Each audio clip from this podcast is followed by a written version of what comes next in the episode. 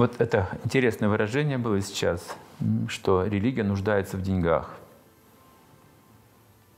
А, это вот, ну, кажется правильным, практичным, но религия, духовность, скажем так, духовность, не нуждается в деньгах. Даже в мыслях о них не нуждается. Потому что в духовном смысле, если это духовный уровень, на духовный уровень все приходит само по себе, без наших желаний и требований. То есть я не должен прийти к Богу и говорить, Боже, дай мне денег. Как птицы, животные говорят, не сеют, не пашут и не молятся. И все получают с избытком. Никто с голоду не умирает. Как случилось, что человек умирает с голоду, идет к Богу просить хлеба или денег? То есть он сам такую жизнь устроил, все испортил, видите? Не следует религии, не следует. Он завидует, он лжет, он прелюбодействует, он крадет, он убивает. При этом идет к Богу и просит, дай мне хлеба, жить невозможно. Он нарушает все законы природы. Ни одна птица, ни, ни одно насекомое не нарушает закон природы. Человек, поскольку дана свобода выбора, он нарушает все законы природы. Он главный преступник этого мира. Поэтому он думает, что я без денег не выживу. Я приступил все эти законы, теперь я чувствую, что мне не хватает денег, не хватает пищи, не хватает влияния в обществе. Как это все восполнить, вот этот мой духовный упадок, деградацию деньгами? Я стану богатым, и меня будут уважать, и меня будут любить. Я могу сделать то, могу сделать это, стану великим. Вот подмена идет Бога деньгами. Поэтому религия не нуждается в деньгах настоящая. Настоящая религия в сердце человека. Это религия в сердцах отшельников великих, которые сидят, молятся там за весь мир, плачут, да, за своих врагов плачут вообще. Вот это религия настоящая, которая желает блага всем живым существам, и себе ничего не желает в обмен. Вот. Но если мы говорим о религии как о политике, такой тоже может быть. Как об управлении, как об экономике, это тоже должно из религии зайти. Тогда будет, будет и экономика у нас процветать, и политика процветать. Если религия из сердца повлияет на управляющий класс людей, на их сознание, если они достигнут мира, вот это будет уже религия в политике. Да, но у каждой религии есть своя организация, своя система управления, э, пожертвования. Это бизнес. Они все, я это называю гуру бизнес. Это очень хороший бизнес, это очень прибыльно. Их массовые, массовые учителя, массовые организации духовные, а они очень богатые. У них есть центр управления, у них есть дома, у них есть, они печатают бесплатно книги. Они, да, это все духовность, но это все деньги. Тут как бы Какая есть разница? две стороны. Да, вот есть гуру-бизнес так называемый, да, гуру на своих учениках делает хорошие деньги, вот, строит себе апартаменты или храмы там какие-то, строит себе славу, вот. Каждая конфессия себе что-то хочет создать отдельные, финансовые там какие-то свои структуры, обосабливается. Вот. Но это, по большому счету, это не духовный подход. Не духовный. А зачем, зачем религия говорит о духовной вещи, когда она сама вообще не А, вот, вот, вот, да. А зачем она обманывает, да? Почему да. она подменяет эти вещи?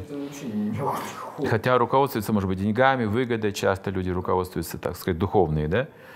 Тут две стороны есть. Одна сторона есть обманщики, интеллектуальные люди они, имеют какие-то ситхи, влияние на людей, хорошо говорят, ораторы, они обучены, они вот, могут, могут легко обманывать людей. Много таких. Много, много. Разумных, да, интеллектуальных, да.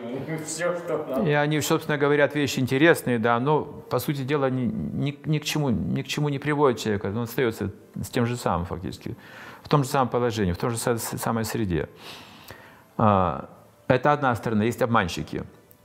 Вопрос, какова их функция обманщиков, назначение, их роль в мире? У них есть своя роль. Они даже об этом не знают. Как не знает, скажем, бабочка свою роль в, на Земле, в этом биологической да, э, эм, обмене, она не знает своей роли, она просто живет и все. Вот обманщики живут, но у них есть своя роль. Почему они нужны? Кому они нужны? Нужны тем, кто хочет быть обманут. И пока есть люди, которые хотят быть обманутыми, найдется обманщик. Вот поэтому есть два, две стороны. Обманщики и те, кто желают обмана. Но тут можно спросить, а кто же желает обмана? Разве такое может быть? Разве кто-то хочет быть обманут? Вот это интересно. И мы скажем, да, так и есть. Есть пример. Одного учителя а, в позапрошлое столетие в Индии, его звали Баки Ситанта Сарасвати, он известный очень, сильный ачарья, его, его знает мир по сей день очень хорошо. Его назвали лучом Бога в этом мире. Очень могущественный был проповедник и чистый. И он говорил ученикам, что это мир обманутых обманщиков. И тогда один ученик спросил, Гуруджи, а поясните примером, что это означает мир обманутых обманщиков? И он привел хороший пример. В Индии, говорит, есть места паломничества. Все знают индусы, места паломничества. Многие ходят туда. И в эти места паломничества много идет женщин, простых женщин. С одной стороны, очиститься в месте паломничества, с другой стороны, у них есть свое желание. Они хотят сблизиться с садху, святым каким-то человеком, чтобы забеременеть и родить от него ребенка. Потому что в Индии иметь ребенка от садху престижно очень. Вам будут помогать, давать деньги там и так далее. Это женщины идут туда с такой целью, некоторые. Об этой цели женщин знают безнравственные мужчины.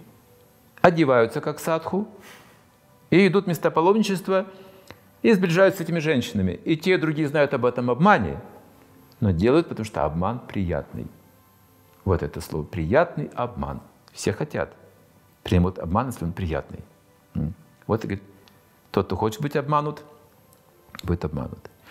Я слышал такие вещи, когда говорят некоторые проповедники, или говорили, сейчас не знаю, раньше, говорили, я дам тебе мантру, индивидуальную мантру, и через полгода ты станешь Богом.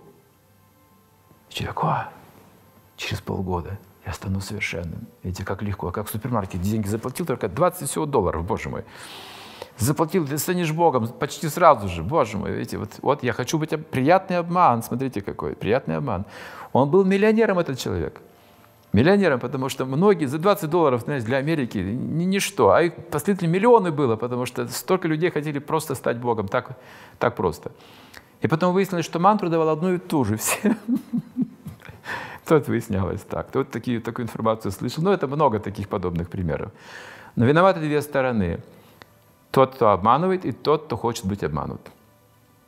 Если кто-то искренний, его не обманешь. Искреннюю душу не обманешь, так написано. Если мы искренне в сердце хотим обрести именно Бога, то тогда говорится так. Если ребенок просит у отца рыбу, он же не положит ему змею в руку. Нет, не положит. Он даст то, что он просит. Если я на самом деле к Богу хочу обратиться, я получу. Ищущий найдет. Стучите и отворят. Если просите хлеба, камень не положит в руку. Нужно стать искренним. Вот это как бы вот защита, предназначение обманщиков. А какой роль ашрамы, церковь, все эти, все эти структуры, зачем они нужны? Чтобы... Тут вот интересный момент. Ашрамы, церкви, которых много. Нуждаются в деньги, поддержка, все это. А, ну да, они, естественно, как все люди нуждаются в деньгах, это понятно, да. Может быть, даже у них не цель деньги, но нуждаются в деньгах, скажем они. Здесь речь идет о том, что... Эти структуры нужны, чтобы обратиться к Богу. Они, что-то, тоже что-то могут. Там, может быть, нет полного знания, но что-то там есть полезное для людей, хотя бы здоровье поправить могут, скажем, в каких-то ашрамах. Там сесть на диету, йогой позаниматься, как оздоровление, да? С этой точки зрения мы не отрицаем, то есть нормально. Но с точки зрения познания Бога этого мало. Этого мало, просто нужно идти дальше. Поэтому сейчас как бы есть и полезная сторона, что люди как бы по чуть-чуть, по чуть-чуть, они двигаются искренне, придут к Богу, да? Ну, они искренне там с желаниями, ну, найдут то, что им нужно, тоже хорошо, успокоятся, да? Но суть в том, что в каждой религии есть организация, и есть люди, которые не умещаются в организации, не согласны с организацией. Они, как правило, начинают действовать самостоятельно, независимо. Они тоже духовные, религиозные могут быть, имеется в виду. Какую-то что-то нести, какой-то свет людям, да? Это можно тоже принять как что-то положительное, но важно, чтобы при всем при этом вот разнообразии люди знали высшую цель все. Вот тогда будет хорошо все. Пусть все это будет.